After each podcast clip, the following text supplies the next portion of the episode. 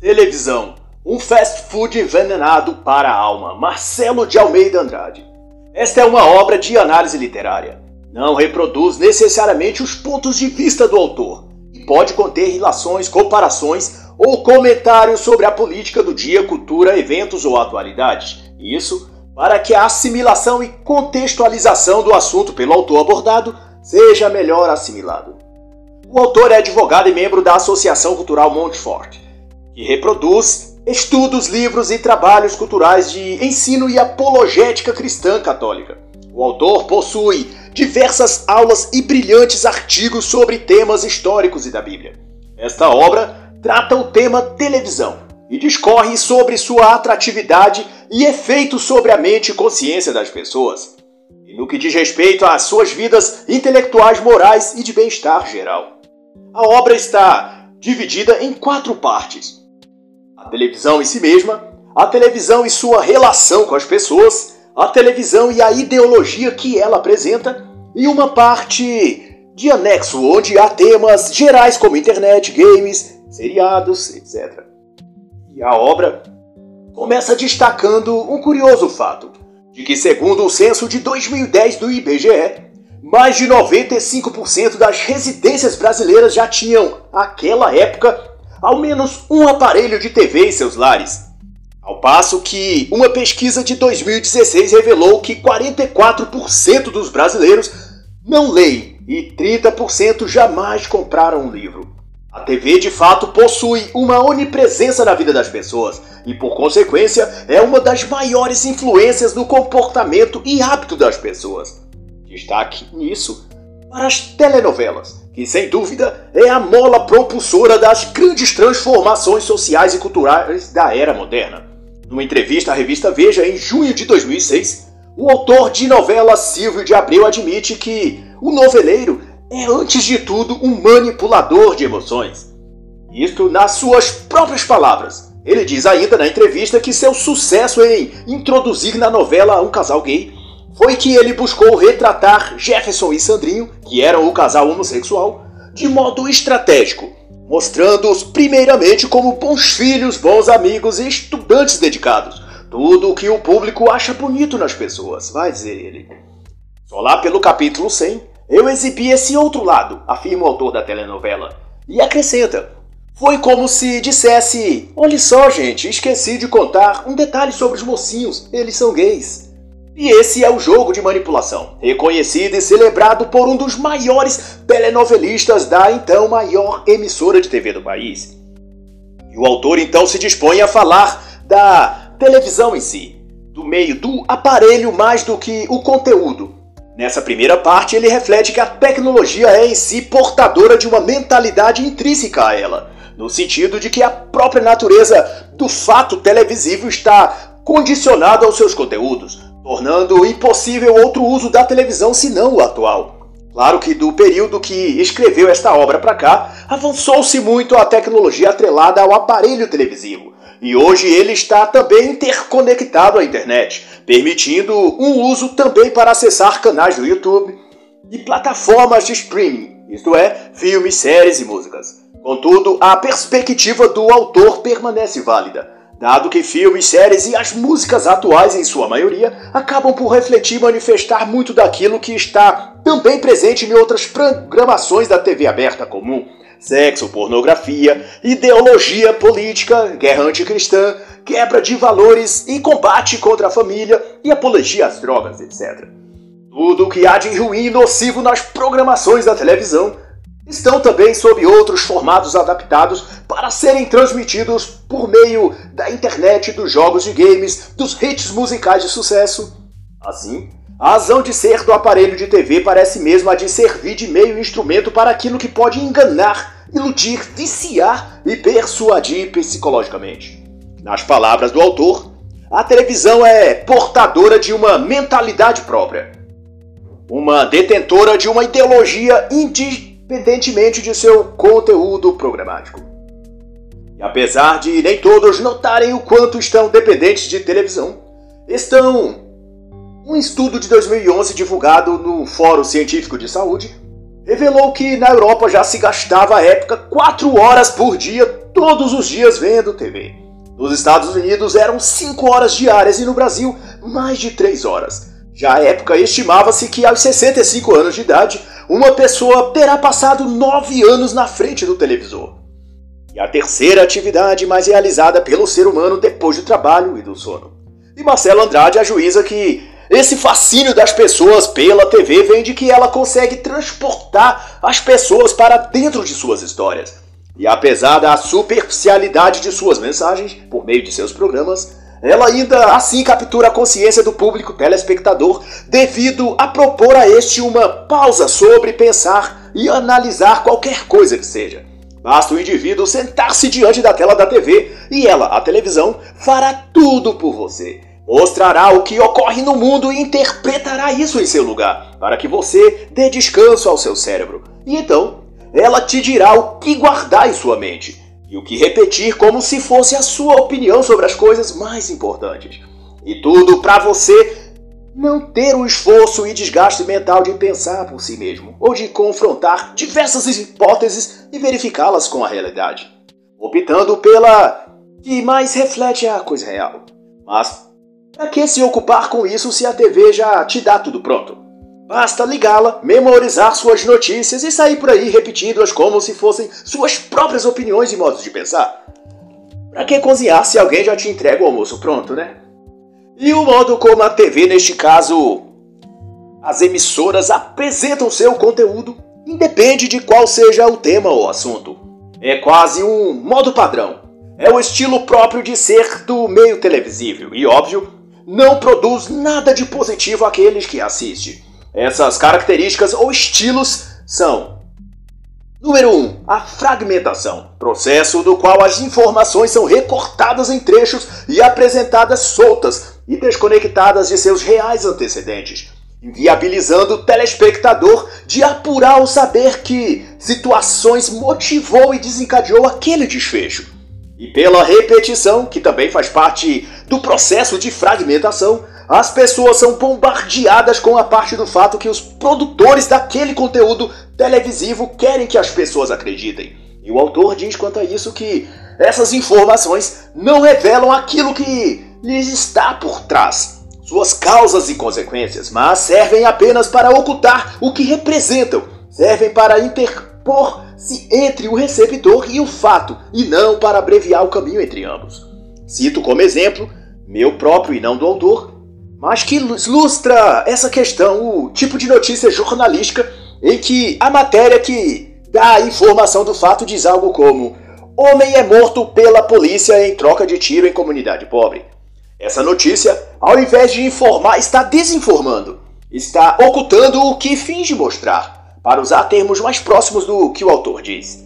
A notícia oculta que o homem morto neste exemplo, que está nos jornais quase todo instante, era na verdade um traficante fortemente armado que recebeu uma patrulha da polícia com rajadas de fuzil junto com vários de seus comparsas.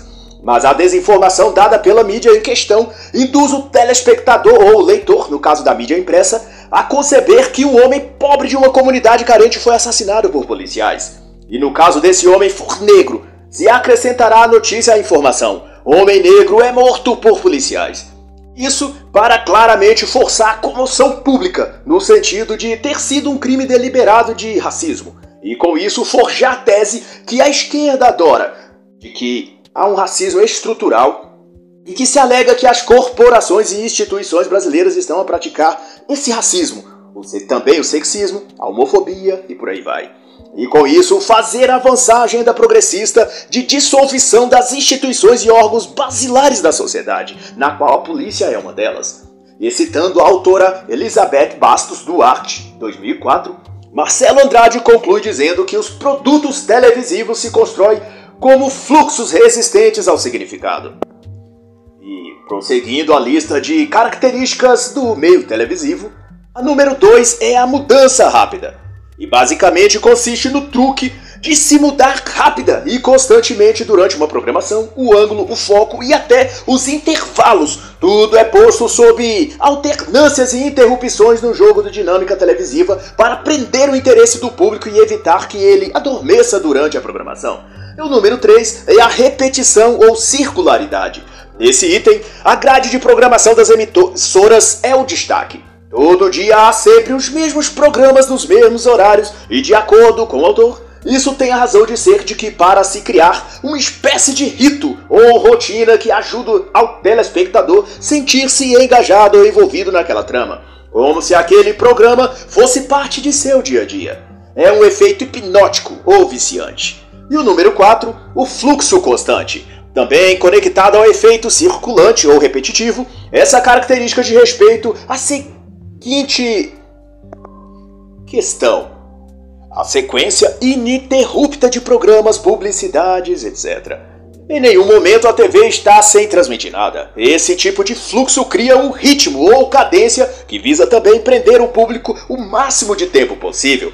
Vede que durante um programa ou nos intervalos deste há sempre uma chamada para o programa seguinte, sempre algo mais interessante, convidativo, imperdível que a pessoa deve querer acompanhar pela TV. E daí, a televisão ganha mais um dia da vida daquela pessoa. E conforme vimos em pesquisa já mencionada, aos 65 anos de idade, terão sido nove anos de vida dedicados exclusivamente à televisão, se fosse computados de modo linear e ininterrupto. Som, imagem e texto, de acordo com o autor, é o que define a televisão.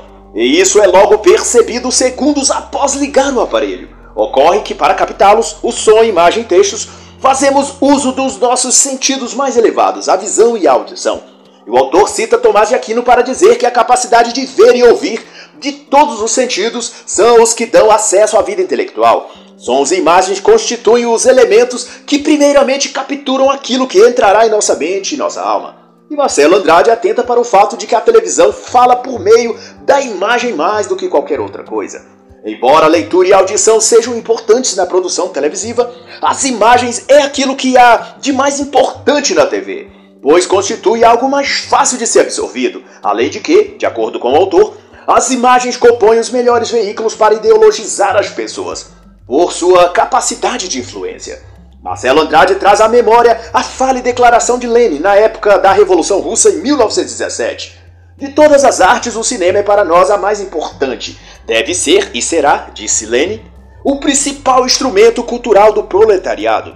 Mas indo além disso, o autor chama a atenção para a estrutura antissilogística da televisão, o que por si só já produziria um considerável dano psicointelectual nos espectadores, que explica que silogismo é a forma de pensar humana, compreende a premissa maior, a premissa menor e a conclusão. E como exemplo clássico ele cita: Todo homem é mortal, Sócrates é homem, logo, Sócrates é mortal. Nesse tipo de raciocínio, o encadeamento é lógico e a conclusão depreende das premissas. Na concepção do autor, o conteúdo televisivo ocorre de modo inverso a esse. Ele se processa de modo circular, similar aos sofismos. Nesse sentido, a repetição é seu principal recurso, produzindo o que denomina-se uma tautologia na comunicação. E daí, vários tipos de falácias, como por exemplo a de apelo à novidade, isto é, o conceito de que as coisas são boas porque são novas, mas também as falácias do apelo à multidão e também do apelo à emoção. E assim, dentre outras. E nessa linha de pensamento, Marcelo Andrade assevera que dos argumentos manipulativos usados na TV são os mais frequentes, os quantitativos ou numéricos e os opinativos, que o autor chega a denominar de opionismo, essa premissa consiste em destacar a quantidade em detrimento da qualidade. Quanto maior o número de pessoas, ou de coisas ou de eventos relacionados àquilo que a TV quer fazer o público acreditar, exemplo disso, um cantor ou uma música é considerada a melhor se for executada, escutada e curtida por milhares de pessoas. Um carro é tido como melhor se tiver sido mais vendido, e assim por diante. E da mesma forma, a opinião é usada como forma de dominar os espaços onde haja a voz pública: jornalismo, imprensa, universidades, plataformas digitais e até de literatura. A verdade, neste caso, não é o fato ou a realidade em si, mas aquilo que aponta determinada pesquisa de opinião pública. É a estatística, o número de pessoas que a pesquisa X ou Y revelou pensar assim, moçado, que será considerado a verdade o que deve pensar e achar o restante da sociedade. Para efeito de síntese, se uma pesquisa de um instituto qualquer dizer que tanto por cento considerou esse ou aquele governo ruim, então significa que o governo em questão é ruim. mas não porque os fatos da realidade foram analisados e chegou-se a tal conclusão. No caso, é a opinião revelada pela suposta estatística da pesquisa que classificará uma coisa como boa ou má, como verídica e digna ou não de ser seguida por todos. O problema é que a opinião dos das pessoas nessas supostas pesquisas, que nunca de fato é verificada a metodologia, elas são baseadas em crenças e pontos subjetivos. O sujeito não gosta do vocabulário de determinado político, então na pesquisa ele diz que não gosta ou que não acha aquele governo bom, etc. Mas no geral, são subjetividades que não são pautadas em dados concretos. E tudo isso forja na cultura uma especificidade sobre a televisão em que ela, a TV, se prepondera como transmissora e fonte da verdade. Tudo o que ela diz ou mostra torna-se ou deve ser recebida pelas pessoas como a máxima verdade. Nas palavras do autor, ela convida e instiga a uma aderência sensorial, isto é, cativa o público pelo que mostram, pelos sons e imagens principalmente, sempre apelativos à emoção, aos sentimentos, às sensações, qualquer aspectos cognitivos e ou intelectuais que se possa fazer em relação àquilo que ela transmite. O discurso da televisão, portanto, dirá o autor, é uma forma de controle social. E o autor bem observa essa simbiose que a televisão causa para com o telespectador, em destacar que a afinidade entre as pessoas e a televisão é tão emotiva e por isso íntima e estreita que ninguém diz que vai assistir ao programa na TV, mas ela diz que vai assistir TV. Isto é, não é uma programação específica que a interessa, mas é a própria televisão, o aparelho, quem desperta nela uma certa emoção, uma sensação de companhia. No momento que está sozinha, a pessoa liga a televisão para não se sentir só. A TV parece estabelecer com ela uma espécie de diálogo oculto ou inconsciente, em que as vozes, sons e barulhos da TV lhe traz certa tranquilidade no espírito ou alma. A televisão lhe afaga psicologicamente. Não são poucos os testemunhos de pessoas que afirmam que ao chegar em casa, a primeira coisa que faz é ligar a TV. Mesmo que esteja a fazer outras atividades na cozinha, arrumando casa, fazendo janta, ou mesmo envolvida no celular. A pessoa se sente melhor se a televisão estiver ligada e emitindo seus sons e imagens, espalhando sua essência pela casa. É quase um estado de transe hipnótico, o que a televisão causa no público. A TV precisa estar ligada, independente do que esteja passando nela ou se tem alguém sentado de frente dela assistindo. E nesse contexto, Marcelo Andrade também apresenta a técnica que as emissoras e produtoras de conteúdos para televisão se utilizam para reforçar o vício e dependência psicológica das pessoas para com a TV, bem como persuadir e manipular suas escolhas e decisões, frequentemente para o mal, é claro. Ele evoca os estudos do autor Brian Kay na obra A Era da Manipulação, de 1993, pela editora escrita. São as chamadas mensagens subliminares, inversão de figura-fundo, método de embutir imagens, duplo sentido, projeção taquicoscópica, que aqui merece uma parte para dizer que o método desenvolvido pelo Dr. Hal Becker, em 1962, consiste no instrumento projetor de flashes numa tela ou mesa de luz para exibir imagens e palavras em altíssima velocidade. De tal modo que estas imagens ou palavras só podem ser captadas pelo inconsciente. Nota-se também que o Dr. Hall Becker também produziu e comercializou tipos de processadores que inserem mensagens subliminares também em trilhas sonoras. Os sinais audíveis são mixados até que se confunda as mudanças de som e volume com a própria mensagem, tornando subliminar. E também a técnica de luz e som de fundo. E citando ainda Wilson Brian Kay, Marcelo Andrade informa que os efeitos do estímulo subliminar são sentidos nos seres humanos, ao menos em áreas como nos sonhos, percepção, memória, reação emocional, comportamento intuitivo, psicopatologias, níveis de adaptação ou de julgamento, etc. E além de tudo isso, a TV tem como pressuposto o efeito de produzir uma fuga da realidade. E isso dá às pessoas uma sensação de refúgio ou de conforto emocional, para onde ela pode fugir e se abstrair da fadiga ou problemas de sua vida real. Esse é um dos fatores que viciam as pessoas relacionadas à TV. É que elas encontram na televisão uma descarga mental ou alívio contra o peso da realidade em seus ombros. E Marcelo Andrade trata disso no capítulo chamado Realidade Televisão, da página 56 a 67. E no tópico em que trata a intermediação da experiência, Ele concebe que através da TV o telespectador é levado a consumir mentalmente experiências ou a desfrutar de ambientes que ele não poderia de outro modo, senão pela experiência fantasiosa e emotiva da TV.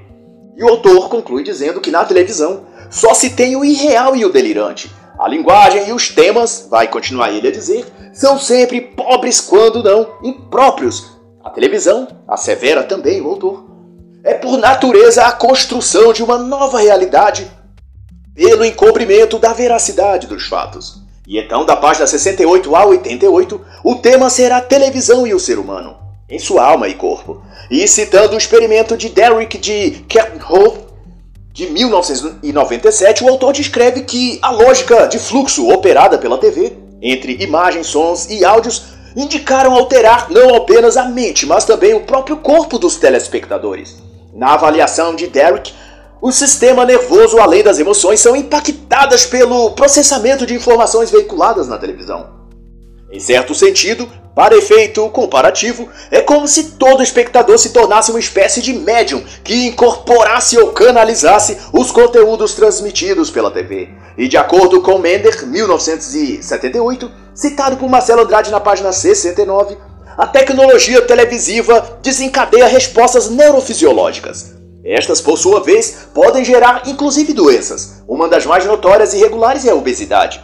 Dados da BioMedCentral.com de 2013 informa que o consumo de TV está associado a problemas como diabetes, colesterol alto, tabagismo e baixa capacidade cardiorrespiratória.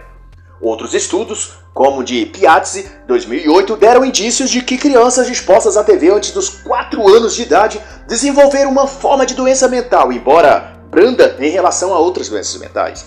E Waldman, 2006, relacionou em seu estudo a televisão com o desenvolvimento de autismo. E Landris, 2007, fez estudos que mostraram a relação entre assistir televisão e a ocorrência de DDA, agora chamado de TDAH, transtorno de déficit de atenção e hiperatividade. Outra assertiva que merece destaque é a de que a televisão guerreia contra a inteligência, enfraquece a vontade e enxerta paixões na sensibilidade. E segundo o autor, isso leva a alma a um estado desnecessário e ruim. E dentre outros modos pelo qual a TV destrói a inteligência é que ela engendra crenças em lugar de oportunizar a reflexão e análise sobre aquilo que ela transmite. A televisão dispersa a concentração e interrompe o processo cerebral de análise racional. O processo cognitivo, no dizer de São Tomás de Aquino. A televisão, dirá então o autor, tenta introduzir ideias sem passar pela reflexão. E isso é treinar as pessoas como um cachorro. É o método pavloviano em larga escala. A parte 3, então, desta obra, por sua vez, tratará sobre a televisão, sociedade e ideologia. E começa por fazer um contraponto ao padrão de que se apresenta hoje ao público como modelo e padrão a ser imitado e seguido. Na Grécia Antiga, vai dizer o autor, Aquiles era o típico modelo social considerado ideal para o homem seguir. Na Idade Média, os santos foram os ideais que todos tinham como bom padrão a seguir. No Renascimento, gênios como Leonardo da Vinci e hoje, nos dias atuais, os grandes exemplos e pessoas dito pela TV para seguirmos são as celebridades. As personagens das telenovelas, do show business, o apresentador de programa ou jogador de futebol. O nível é tão baixo, vai enfatizar ele, que seria mais apropriado falar em antimodelos, ou seja, o que as celebridades fazem em seu modo de ser e viver na vida real é o exato oposto daquilo que antes deveríamos seguir, ou seja, é o que os atores, artistas, celebridades hoje fazem, é tudo que não devemos imitar. Basta atentar para a vida da maioria deles expostas nas manchetes dos sites de notícias vemos escândalos, fichas criminais por agressão, embriaguez ao volante, violência doméstica ou internação por abuso de drogas, etc. De modo algum são exemplos, seja do que for. E Marcelo Andrade vai dizer então que é a televisão, em seu ambiente de futilidades, que fomenta o culto a esses ídolos da TV. E ressalta, na observação dele, a veracidade de que, por causa da TV, do modo como a televisão cria em torno desses famosos todo o mercado de que vive de comentar e explorar a imagem daquela celebridade, tornando-a um astro, uma estrela, que deve constantemente viver a brilhar na mente e na vida dos telespectadores. Há sapatos, sandálias, shampoos, faixa para cabelo, maquiagens, Tudo no nome daquele artista sendo vendido e anunciado em toda parte. E além da novela, o artista está nos programas de auditório nos finais de semana, nos de culinária no decorrer da, das manhãs, nas entrevistas nos jornais ou sendo abordado saindo de alguma balada para opinar sobre algum assunto político do momento. De modo que entre uma live e outra para arrecadar alimentos para as criancinhas no Nordeste, o cantor sertanejo ou MC do funk é solicitado a dizer o que acha da, do atual governo fascista de extrema-direita, ou a dizer que apoia o uso de máscara e lockdown como medida sanitária contra o vírus chinês. Isso porque ele é o grande modelo, o exemplo para a juventude. Ele não é um simples cantor, ator, apresentador artista. Ele é um agente de transformação social, um guia dos jovens do nosso país. Nas palavras do autor, ao citar Silva 2011, ele dirá: A mídia produz as celebridades para se realimentar-se delas num movimento cíclico e ininterrupto. E tudo isso a partir de um sentimento criado no público de não conformidade com apenas observar a arte que aquele, aquela celebridade apresenta. Mas antes, o indivíduo que assiste a TV quer entrar na vida do artista, incorporar o artista nele próprio, fazer como se ele e o artista tivessem em algum tipo de simbiose mística, sobrenatural, idólatra, por sinal. E concomitante a isso, o autor discorre sobre o culto ao corpo e à aparência, como também meios de alienação que a TV usa em seus programas para estereotipar o artista ou celebridade e vender a imagem dele ao público, cativando assim a audiência e a devoção que ela espera de seu público. Neste caso, de seus súditos, os fiéis adoradores, já que cada vez mais a TV e seus conteúdos se transformam em objeto de veneração pelos telespectadores.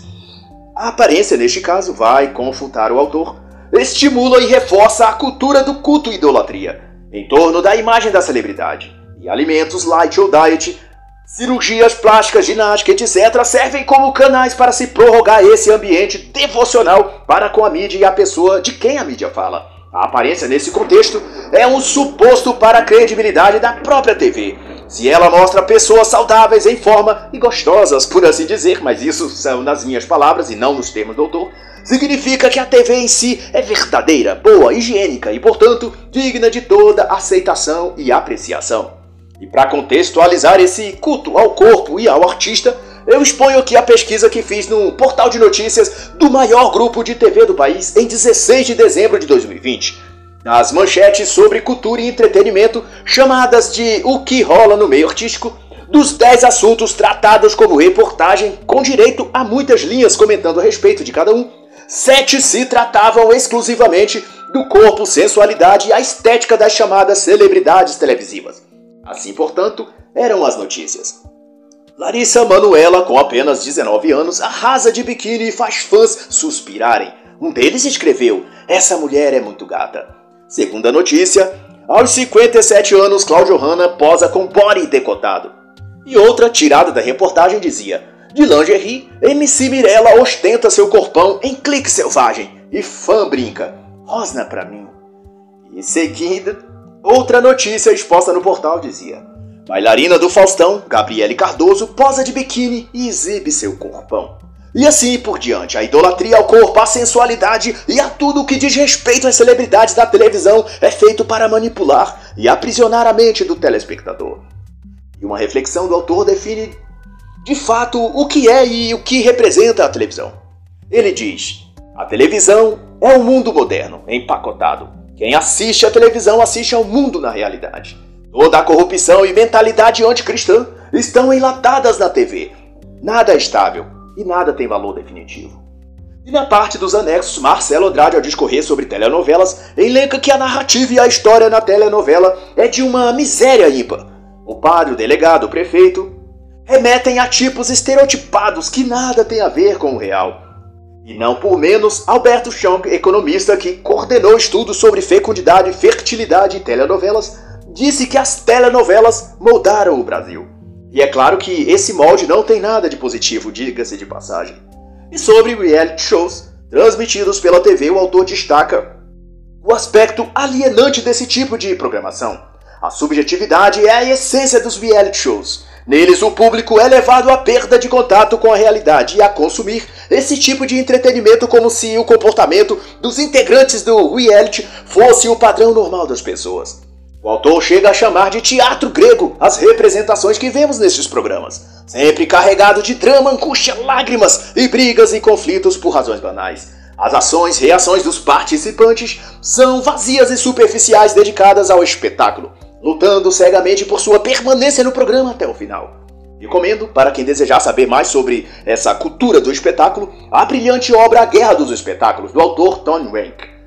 E quanto aos telejornais, o autor destaca que estes são, na verdade, espetáculos ou shows televisivos que usam notícias jornalísticas para emoldurar o grande objetivo da televisão, que é moldar e controlar a opinião do espectador. Apelam igualmente às telenovelas ao drama, à alta carga emotiva e ao sensacionalismo para produzir seus efeitos e subjugar a mente das pessoas. Faço saber que nos tempos atuais o jornalismo tornou-se uma extensão do Partido Comunista Chinês. Há nas redações jornalísticas e entre até mesmo apresentadores de telejornais uma verdadeira torcida e militância em prol de tudo que diz respeito e representa a ideologia comunista ao redor do mundo. E por fim, o autor trabalha em poucas linhas a questão da internet e videogames. E embora não deixe de reconhecer o caráter lúdico ou propriamente recreativo, e em alguns casos de teor até mesmo informativo ou intelectivo, apesar disso, ele alerta para o potencial viciante e manipulativo dos jogos modernos. Além do forte e marcante simbolismo claramente satânico de muitos desses games, sempre introduzindo no imaginário juvenil cenas de invocação, rituais e atividades místicas realmente usadas em práticas verídicas de magia. E assim, em muitos desses jogos o praticante é levado a invocar entidades que, quer ele acredite ou não, são cultuadas pelo ocultismo desde a antiguidade. E os efeitos nunca foram bons. Quem trata melhor disso, e eu recomendo para efeito de ilustração, apesar de já não ser mais um jogo popular, mas serve como exemplo, a obra de John Paul Jackson, comprando e vendendo as almas de nossas crianças, baseado no jogo dos Pokémons. E assim, encerro então a breve análise da obra Televisão, um fast food envenenado para a alma, de Marcelo de Almeida Andrade.